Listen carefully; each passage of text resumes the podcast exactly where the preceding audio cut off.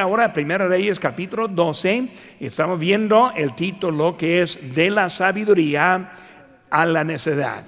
De la sabiduría a la necedad. Vemos aquí en versículo 1 dice, Roboam fue a Siquem porque todo Israel había venido a Siquem para hacerle rey.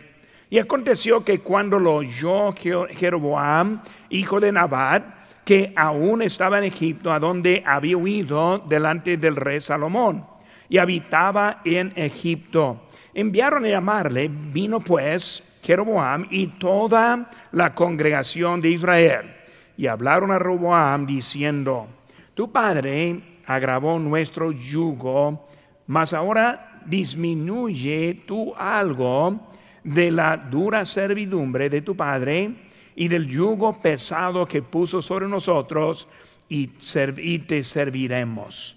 Y él les dijo, idlos de aquí a tres días, volved a mí. Y el pueblo se fue. Entonces el rey Roboam pidió consejo de los ancianos que habían estado delante de Salomón, su padre, cuando vivía, y dijo, ¿cómo aconsejaré, aconsejáis vosotros que responda este pueblo? Y ellos le hablaron diciendo, si tú fueres hoy siervo de este pueblo y lo sirvieres y respondieres buenas palabras, les hablares, ellos te servirán para siempre. Pero él dejó el consejo de los ancianos que habían dado y pidió consejo de los jóvenes que se habían criado con él y estaban delante de él. Vamos a hacer una palabra de oración, hermanos, y vamos a ver de la sabiduría a la necedad. Padre Santo, Señor, te pido que tú bendigas ahora tu palabra. Úsala, Señor, para ayudarnos a entender un poco de cómo fue en ese tiempo y cómo lo podemos aplicar a nuestro tiempo también. Gracias por todo. En tu nombre precioso que te pedimos. Amén. Pueden tomar asiento, hermano. Ahora, cuando hablamos de sabiduría, recordamos que Salomón era el rey más sabio, pues de todos los tiempos, el hombre más sabio. Pero, hermano, sabiduría y obediencia muchas veces no es lo mismo. Uno puede saber el camino, pero si no lo toma, para nada le sirve. Porque vemos que con Salomón comenzó bien, lo vimos hace 15 días, pero tuvo sus problemas. Ahora vamos a ver cómo resultaron esos problemas aquí con su hijo Roboam. Roboam sube al trono en un tiempo muy difícil. Ahora, Salomón puso al pueblo en servidumbre, trabajaron duros. También eh, los impuestos eran muy altos para ellos también. Ahora, cuando pensamos en eso, para mí es algo interesante porque puso tanto y tan pesado Salomón al pueblo. Porque vemos a él unos detalles. Primero, vemos que David le dejó la mayoría del material para el templo. Si recordamos en la historia de David, él juntó mucho oro, mucha plata, madera, muchas cosas, la mayoría para el templo ya estuvo allí para Salomón. Vemos también que no solo eso, sino que muchos llegaron de lejos, trajeron tesoros por la sabiduría que él tenía. Un ejemplo es la reina de Saba. Vemos ahora aquí en este capítulo 10 de nuestro este libro, Primero Reyes, capítulo 10, versículo 2 dice, y vino a Jerusalén con un séquito muy grande, con camellos cargados de especias, ahora dice, y oro en gran abundancia y piedras preciosas. Y cuando vino a Salomón, le expuso todo lo que en su corazón tenía. Y Salomón le contestó todas sus preguntas y nada hubo que el rey no le contestase. Y cuando la reina de Sabá vio toda la sabiduría de Salomón y la casa que había edificado, y dijo al rey, verdad es lo que oí en mi tierra de tus cosas y de tu sabiduría, pero no lo creía hasta que me he venido y mis ojos han visto que ni aun se me dijo la mitad, es mayor tu sabiduría y bien que la fama que yo había oído. Por eso un solo ejemplo de la reina Sabat trayendo mucho dinero a él. Por eso en su reino muchos vinieron de lejos y trayéndole. También este, vemos que él tenía mucha en abundancia pero de todas maneras estuvo en, con su pueblo y sus impuestos. Ahora, el pueblo en este versículo, aquí en capítulo 12, no está contento. Quería menos carga y venían con una petición. Cuando vemos en eso, hermano, vemos que su actitud pareció correcta. Ahí en versículo 4 de nuestro texto dice, disminuye tú algo de la dura servidumbre de tu padre y del yugo pesado que puso sobre nosotros y te serviremos. Por eso ellos no están diciendo simplemente quítelo, sino están diciendo vamos a servirte. Pues todo está en orden para ayudarle ahora a Roboam. Bueno, vamos a pensar en Roboam también. Roboam, hijo de Salomón, hombre de tanta riqueza, tanta sabiduría, obviamente él tenía todo en orden también. Su palacio ya estaba, el templo ya estuvo, el dinero y el oro de su padre fue dejado a él. No tuvo necesidad tampoco para andar siguiendo en eso.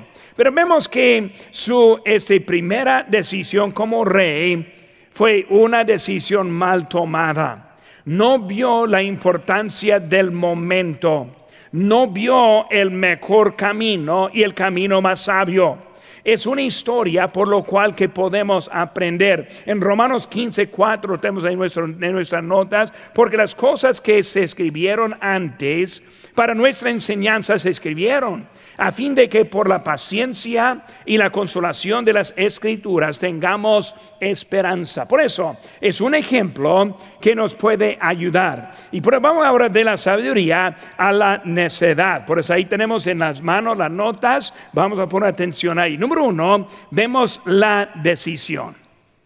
La decisión. Ahora, Roboam, ¿qué vas a hacer? Una decisión. Vienen, vienen con una petición. Están diciendo, si nos haces caso, pues vamos a servirte su primera decisión. Inciso A, una decisión con resultados permanentes. Ahora, recordamos que con Salomón terminó el reino juntos. Con Roboam vemos que el reino será dividido. Por eso esa división fue una división este, permanente en Israel a causa de él. Él no respetó la influencia de Jeroboam. Jeroboam vino y luego vemos ahora. Eh, Jeroboam fue un problema, un problema también para su padre Salomón. Jeroboam fue un resultado de la desobediencia de Salomón. Ahora vemos rápidamente y en su tiempo puede leer el capítulo 11 que es muy interesante también, pero vamos a escoger algunos versículos para entender un poco de, de Jeroboam. Versículo 1 dice, pero el rey Salomón amó además de la hija de Faraón a muchas mujeres extranjeras, a las de Moab, a las de Amón y a las de Edom, a las de Sidón y las Eteas. Pero vemos que el problema de, de Salomón, las mujeres y muchas mujeres, versículo 25 nos dice, y fue adversario de Israel todos los días de Salomón y fue otro mal con el de Adad, porque aborreció a Israel y reinó sobre Siria. Versículo 26, también Jeroboam, hijo de Nabat, efrateo de, de Sereda, siervo de Salomón, cuya madre se llamaba Serúa, la cual era viuda, alzó su mano contra el rey. Ahora vemos que está Jeroboam, vemos que Salomón ya está apartado del camino, ya anda atrás de otros dioses de sus esposas, y ahora vemos que Jeroboam está ahora en contra de él. Seguimos leyendo el versículo 29. Aconteció pues en aquel tiempo que saliendo Jeroboam de Jerusalén, le encontró en el camino, miren aquí hermanos, el profeta Ahías Silonita. A ese estaba cubierto con una capa nueva y estaba ellos dos solos en el camino. Por viene el hombre de Dios. Dice, tomando Ahías la capa nueva que tenía sobre sí, la rompió en doce pedazos. Y dijo a Jeroboam, toma para ti los diez pedazos porque así dijo Jehová, Dios de Israel, he aquí que yo rompo del reino de la mano de Salomón, y a ti te daré diez tribus. ¿Qué estamos viendo ahora? Desde que este Salomón ya está todo en orden para esta división con Roboam y Jeroboam. Versículo 40 dice, versículo 40, por esto, Salomón procuró, procuró matar a Jeroboam pero Jeroboam se levantó y huyó a Egipto, así que rey de Egipto, y estuvo en Egipto hasta la muerte de Salomón. Por eso, para empezar, para ver cómo estamos aquí, Roboam está entrando con una decisión, una decisión con resultados permanentes, una decisión que fue tomada en realidad hasta antes de él. Dios la dijo, ya dijo a Jeroboam, ahora tú vas a tener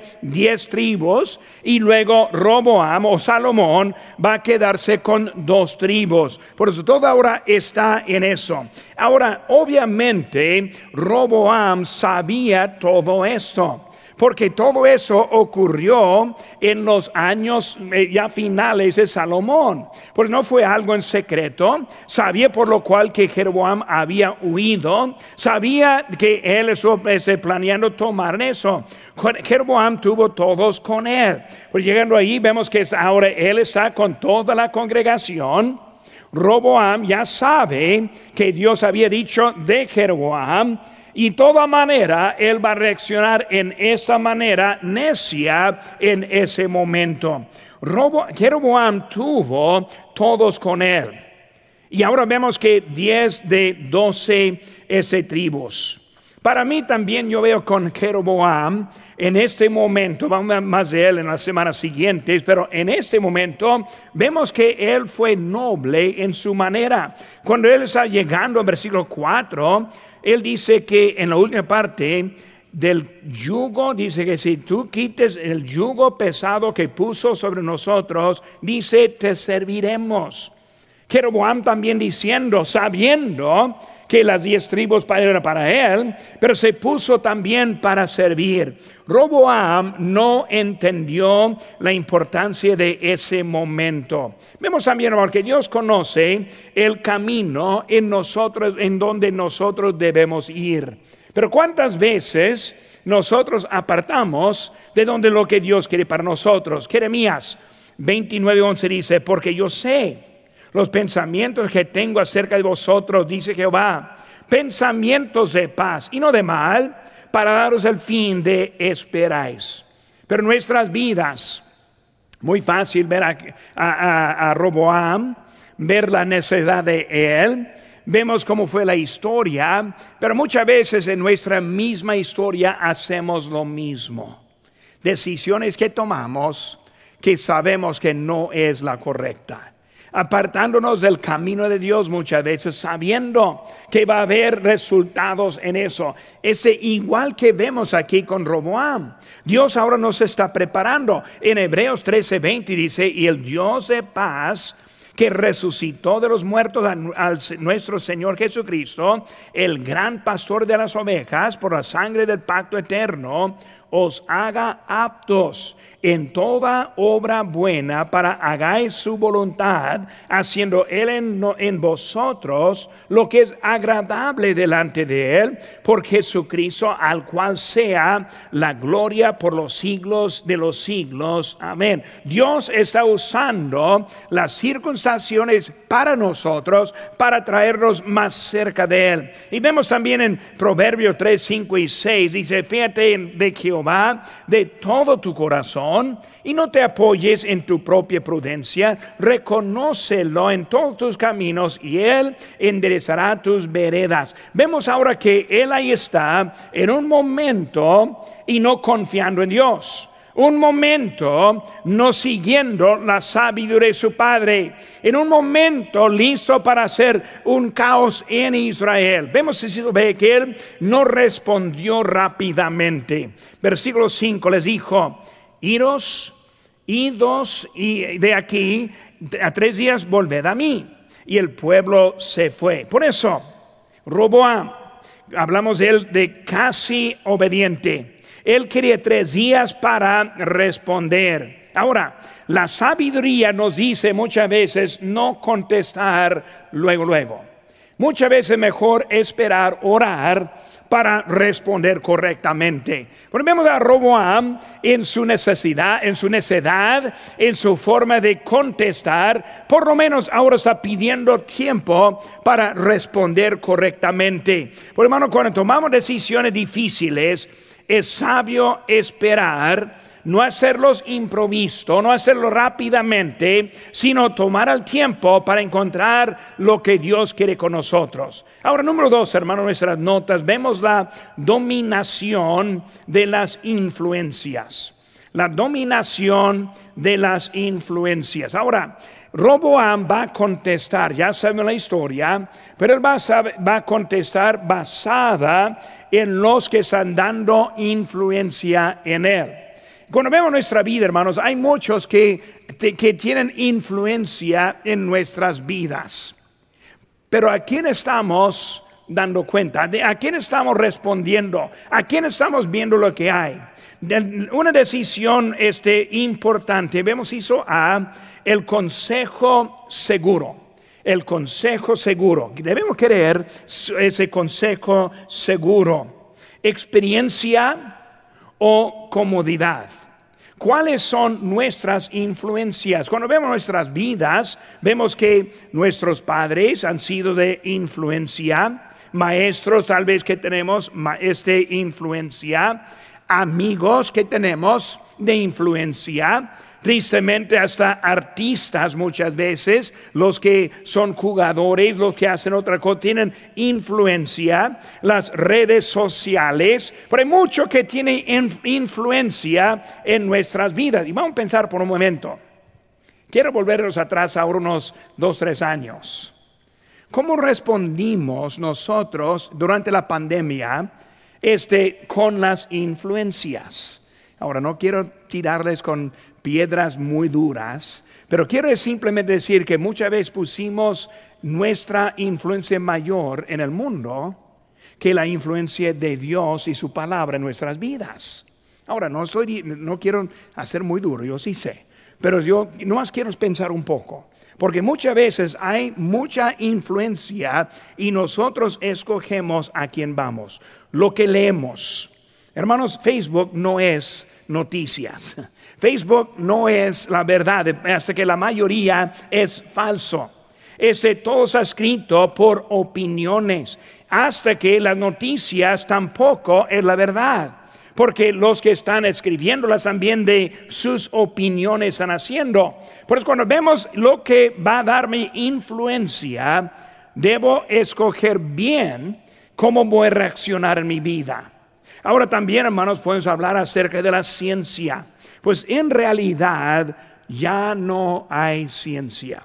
Hay que, simplemente entender eso. La ciencia de hoy en día no es.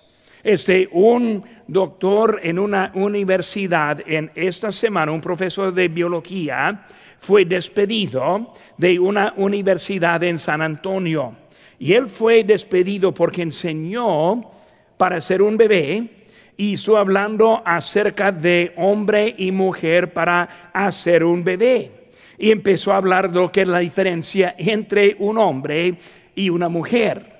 Y por esa razón, este, la universidad le despidió. Por eso, hermano, ciencia no es ciencia.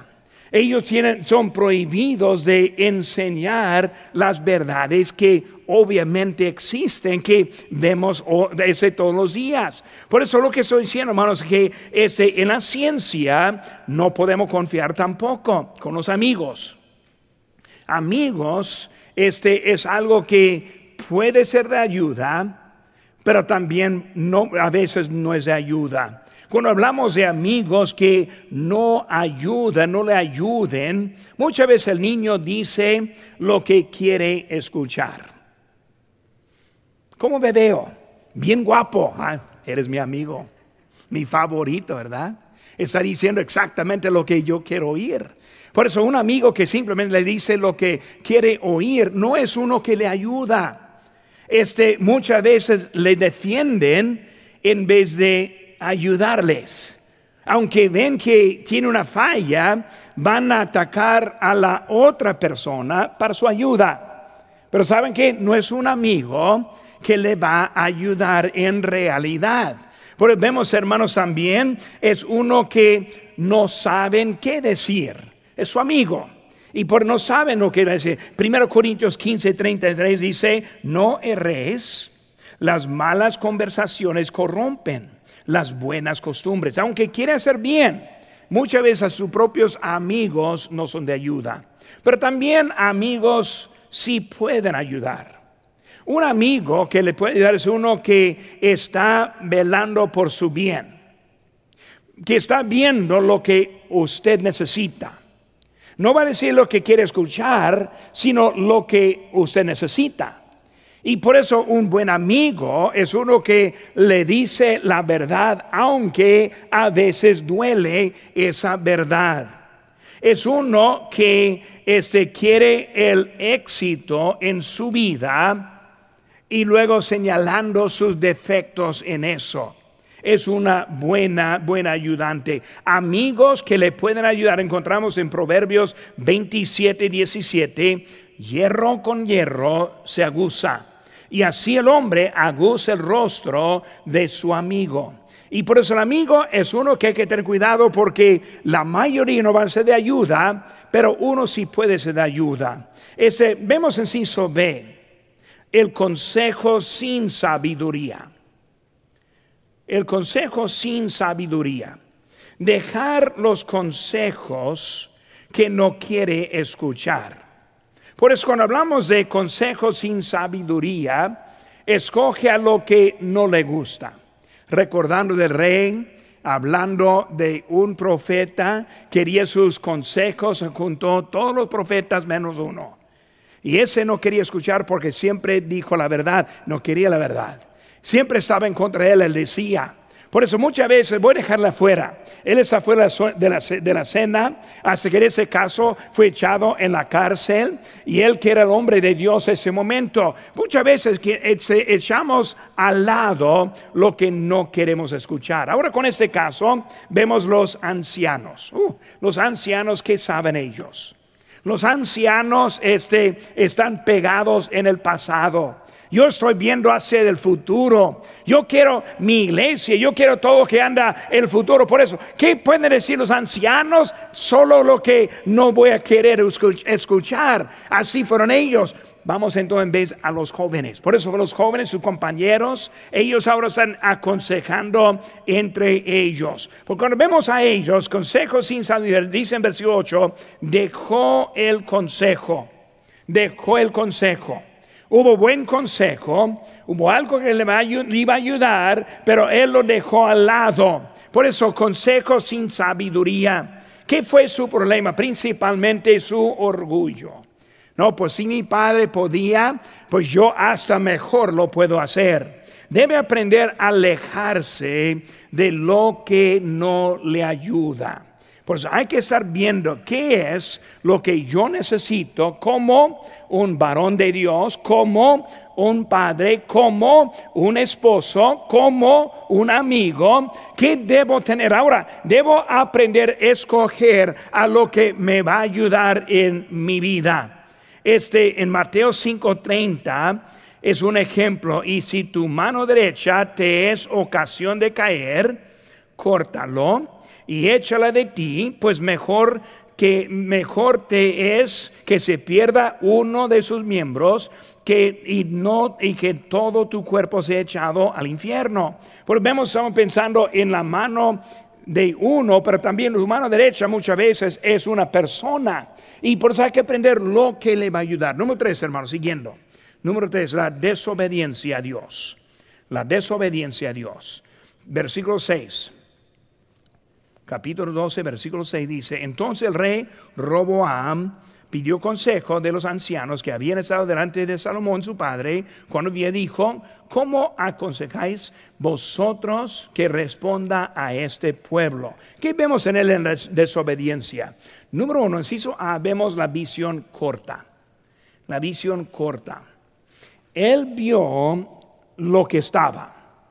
¿Qué, qué opciones vio él? Él vio a los ancianos y él vio a los jóvenes visión corta. Él vio a los que le pueden ayudar o los que no, ese vista corta. ¿Por qué era visión corta? Porque no vio lo más lejos quién era Dios. No vemos a él pidiendo a Dios. No lo vemos a él hablando con los sacerdotes, con los varones de Dios, los profetas. Vemos que él ahora está buscando, pero él no está viendo bien. No pidió a Dios, no le tomó en cuenta, no quería humillarse delante de él. Él, pensó los ancianos y los jóvenes es suficiente.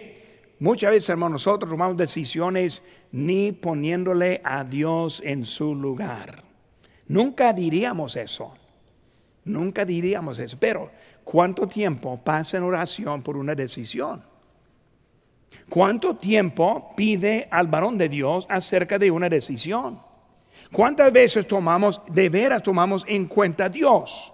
¿Cuántas veces vemos en la palabra de Dios lo que dice acerca de ese asunto?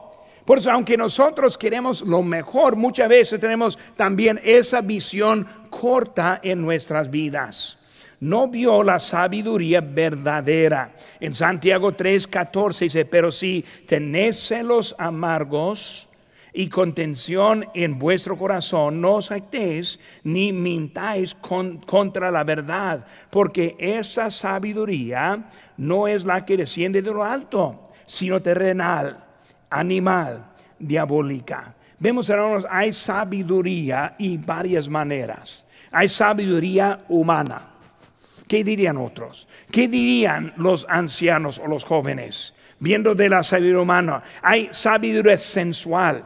Eso es como se siente. La sabiduría, ¿cómo, cómo, es que se siente en el momento?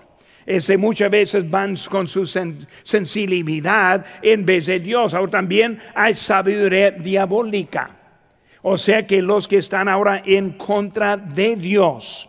Y luego hay sabiduría divina. Porque cuando vemos, hermanos, el padre de Roboam, lo que él leyó, lo que él escuchó, su papá en Proverbios 4, 5 dice, adquiere sabiduría adquiere inteligencia. No te olvides ni te apartes de las razones de mi boca. Sabiduría ante todo adquiere sabiduría y todas sus posesiones adquiere inteligencia. Su papá le dándole el buen camino. En Santiago 1.5, y si alguno de vosotros tiene falta de sabiduría, pídala a Dios el cual da a todos abundantemente y sin reproche y le será dada. Cuando hablamos de sabiduría, no levante la mano, pero ¿cuántos han pasado tiempo pidiendo a Dios por sabiduría? ¿Cuántos han dicho, Señor, yo, a mí me falta con mis hijos? Me falta con mi esposa, me falta este con lo que sea. Hermano, debemos reconocer que necesitamos salir. Dios nos quiere ayudar. Visión corta. Vemos ahora el inciso B. Vencido por el orgullo. Vencido por el orgullo. Roboam pensó que podía ganar. Ahora, eso va a ser parte de la semana próxima, siguiendo con Roboam, pero estaba viendo que él pensó que podía ganar. Él siguió sin la dirección ni la ayuda de Dios. Por eso yo puse en sus notas este, los pasos para no ser vencido. Los puse ahí para que lo tenga ahí en su mano y lo puede leer también a su tiempo. Pero vean primeramente, si admite que necesita sabiduría. Reconoce que Dios tiene la respuesta. Reconoce que es Él que no puede dar. Por eso primero admitir. Si no admita que necesita ayuda, ni podemos seguir adelante. Yo he dicho muchas veces, muchos no pueden ser salvos porque no saben que son perdidos. Si no es, si no es perdido, no puede ser salvo. Si no entiende que le falta sabiduría, no la puede adquirir. Por eso viene primeramente viendo su propia necesidad. Segundo, si ve, teme a Dios. Proverbios 9:10 dice, el temor de Jehová es el principio de la sabiduría. Y el conocimiento del Santísimo es la inteligencia. Temer a Dios, temer a Dios. Si eso sé, desea la sabiduría. Proverbios 2.4 dice, y como a la plata la buscares y la escudriñares como a tesoro, hablando de la sabiduría. Es algo importante, precioso. Cuando vemos a Salomón, pide lo que quieras. Sabiduría. Riquezas, no. Este, ganar a sus enemigos, no. Ese ser famoso, no. Sino sabiduría. Ahora, con la sabiduría vino mucho más a él. Pero ese hay que entender, desearlo. Ahora, inciso D, estudie la palabra de Dios. Si no quiere ser vencido, estudie. Según Timoteo 3:15 y y que desde la niñez ha sabido las sagradas escrituras, las cuales se pueden hacer sabio para la salvación por la fe que es en Cristo Jesús, la palabra de Dios. Y número 5, si soe, tenga la fe. Santiago 1:6 pero pida con fe, no dudando nada, porque el que duda es semejante a la onda del mar, que es arrastrada por el viento, echada de una parte a otra. Siguiendo, hermanos, sé humilde. Santiago 3, 13 al 16, no vamos a usar ahí, sé humilde. Número G, no haga decisiones improvisadas. Inciso H, cuidado con las distracciones. Pues si no quiere ser vencido, ahí tenemos algunas ayudas que podemos aplicar a nuestras vidas. Ahora estamos, ese número uno fue la decisión que tomó. Número dos, la dominación de las influencias. Número tres, desobediencia a Dios. Número cuatro, dejar la ley de Dios. Segunda Crónicas, buscan con mis hermanos ahora, más adelante en la Biblia, Segunda Crónicas, capítulo número 12, guardando su lugar porque ahorita vamos a volver a Primera de Reyes, pero Segunda Crónicas, capítulo 12. Segunda Crónicas 12, versículo 1 dice, cuando Roboam había consolidado el reino, dice ahora, dejó la ley de Jehová y todo Israel con él. Ahora, cuando vemos eso, hermanos, él dejó la ley de Dios, hablando de influencia, y todo Israel con él. Vemos que David llevó el pueblo a Dios, varón conforme al corazón de Dios. Salomón llevó el pueblo delante de Dios pero Salomón ahora dejó la ley y también con él llevó a los que estuvieron con él. Por eso, en hizo A, vemos la desobediencia es rebelión. La desobediencia es rebelión. Si es desobediente, es rebelde. No hay manera para separar los dos. Si uno dice, pues, pues pastor, estoy intentando, ¿no? ¿Es obediente o es rebelde? No hay nada entre los dos. Cuando hablamos de eso y viendo la vida de él, este, la vida de él, ese dejó la ley. ¿Qué significa dejar la ley? Significa renunciar. O sea, en un tiempo siguió la ley y ahora dejó la ley, eh, eh, renunció o se retiró. Significa alejarse por completo. Dejó la ley ya no, la ley ya no es la ley. La ley de Dios ya no aplica conmigo. Ahora voy a poner algo aquí en medio. Los que dejan la asistencia de la iglesia están dejando la ley de Dios. Desobediencia. Hebreos 10:25 nos dejaron congregarnos como algunos tienen por costumbre. Sino exhortando uno por otro. Hermano, vemos que es algo importante en nuestras vidas. Por eso cuando uno decide, no, pastor, yo estoy bien. Yo no necesito estar aquí. Yo puedo en línea ganar todo. Hermanos, yo veo, de vez en cuando le pregunto a Cecilia cuántos están viendo en línea. Y los que han dejado, no igual el número que los que están viendo.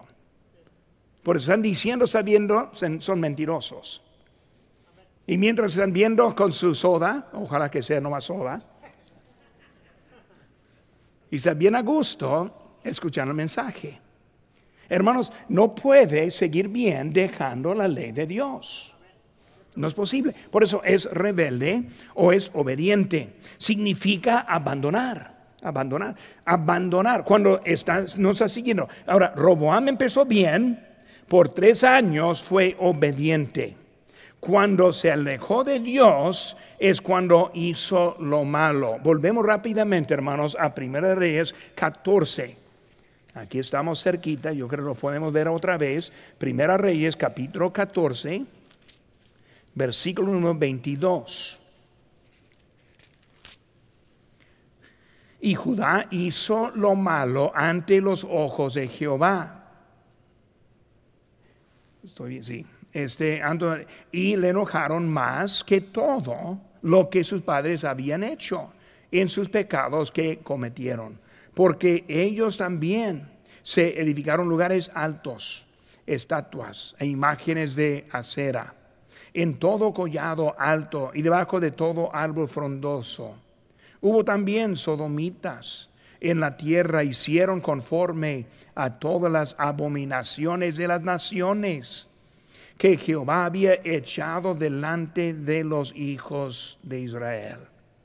Dios ya echó fuera los que anduvieron en pecado y ahora el mismo pecado se encontró en el pueblo de Israel. Por eso se le olvidó lo que Dios pudo hacer con él. Se le olvidó que es el rey, Dios le ha puesto allí, Dios puede hacer mucho con él, pero él dejó a Dios, dejó la ley de Dios y vemos con eso vino sus consecuencias. Necesito ver, hermanos. La rebeldía produce el rechazo. Por eso desobediencia, la rebelión. Rebeldía, el rechazo. Lo que produce el rechazo. Ahora también hice una lista para ayudarles también eso. ¿Qué es lo que produce el rechazo? Cuando vemos el rechazo en sus hijos, el rechazo en sus amigos, familiares. ¿Qué es lo que produce eso? Primero, lo que produce rechazo es la comodidad. La comodidad. Pensando en, en, ese Roboam. Cómodo, cómodo. Él está en buen palacio, todo de oro, ya listo, todo está bien, comodidad. Inciso, inciso B, la confianza en las personas, la posición de autoridad y el poder en lugar de confianza total en Dios. ¿Qué produce rechazo? comodidad, ahora en pocas palabras, la confianza mal puesta. Voy a confiar en otra cosa, no confiar en Dios. Si eso sé. Orgullo. Pastor, ¿quién es usted que piensa que debo hacer eso? Me, me acuerdo mucho de Coré. Moisés, tú eres lo único que Dios hablando. Dios hablando a nosotros. ¿Saben qué, hermano? Estuve hablando con ellos. Su orgullo le quiso poner en, lugar, digo, a nivel este, igual con él. Orgullo, si hizo de. adulterio espiritual. Adulterio espiritual. ¿Qué es adulterio espiritual? Santiago 4:4 dice, o almas adúlteras. ¿No sabéis que la amistad del mundo es enemistad contra Dios? Cualquiera pues que quiera ser amigo del mundo se constituye enemigo de Dios. Adúltero, adulto espiritual. Ciso E. Los deseos de los ojos, la carne y la vanagloria. Lo que dice en 1 Juan 2.16, porque todo lo que hay en el mundo, los deseos de la carne, los deseos de los ojos y la vanagloria de vida no proviene del Padre, sino del mundo. Por eso, hermanos, rechazo. ¿Qué es lo que produce el rechazo de, entre, de alguien? Ahora, últimamente, hermanos, ¿qué hacemos? ¿Qué hacemos? ¿Qué hacemos para volver a Dios? Primero, no lo puse ahí, lo puede apuntar si guste, reconocer sus fallas. Reconocer sus fallas. Yo creo que es lo que dice 1 Juan 1.9. Si confesamos nuestros pecados, Él es justo y fiel, perdonar los pecados y limpiar de, toda maldad. Por eso, ese número uno, si queremos este, a regresar, reconocer las fallas. Segundo, renunciar otros dioses. Renunciar otros dioses. ¿Qué es un dios? Un dios es cualquier persona, cosa, actividad que está más cerca que Dios, que manda más de su tiempo que Dios, que determina qué va a hacer en vez de Dios. Por eso es, otro Dios, renunciarlos. Tercero, regresar a Dios. Regresar a Dios. Dios, te he fallado. Voy a quitar los dioses y ahora yo regreso a ti como un joven. Yo recuerdo un joven este, en la iglesia, Dios hablando a mi corazón. Yo recuerdo pasando al altar. Yo recuerdo, yo recuerdo decisiones que yo tomé. Hermanos, muchas veces en mi propia vida empiezo a recordar lo que Dios hizo en mi vida. No quiero olvidar lo que Dios hizo en mi vida. No quiero olvidar de dónde vine yo. Por eso regresar a Dios. Siguiente. Número qué? Número cuatro. Tener tiempo diario con Dios. Tener tiempo diario con Dios. Señor, aquí estoy. Y luego último, número cinco, esperar en sus promesas. Un día pronto Él viene por nosotros. Gracias a Dios. Quiero que Él me halle fiel. Lo que quiero, lo que quiero. Pues todo lo posible para que él gane, para que Él es el rey de mi vida. Pues estamos viendo ahora su primera decisión. Su vida fue de sabiduría de su padre hasta necedad de su hijo.